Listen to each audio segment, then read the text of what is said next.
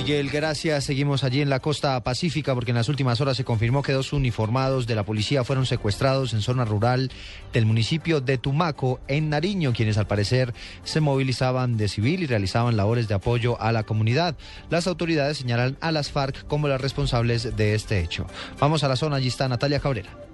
Los hechos se registraron en zona rural del municipio de Tumaco, en la costa del Pacífico nariñense. El coronel Hugo Márquez, comandante de la policía de Nariño, ¿qué estaban realizando los, uniformados y de quién se trata? Bueno, los muchachos, los uniformados pertenecen a la edición de carabineros, al grupo de consolidación. Se encontraban en, la zona haciendo actividades sociales con estas eh, poblaciones vulnerables, afrodescendientes, indígenas. Son los que gestionan recursos para reconstruir ese tejido social en la zona. Los uniformados son el mayor Germán Méndez Pavón, que lleva 15 años en la institución, el patrón patrullero Edilmer Muñoz Ortiz de siete años en la policía. Eh, la Policía Nacional exige a quien los tengan su puede respetar la vida y la integridad de nuestros hombres. Igualmente pide la observancia rigurosa de los derechos humanos y un estricto acatamiento del derecho internacional humanitario de la Constitución y de la ley. Coronel, ¿quién los podría tener en su poder?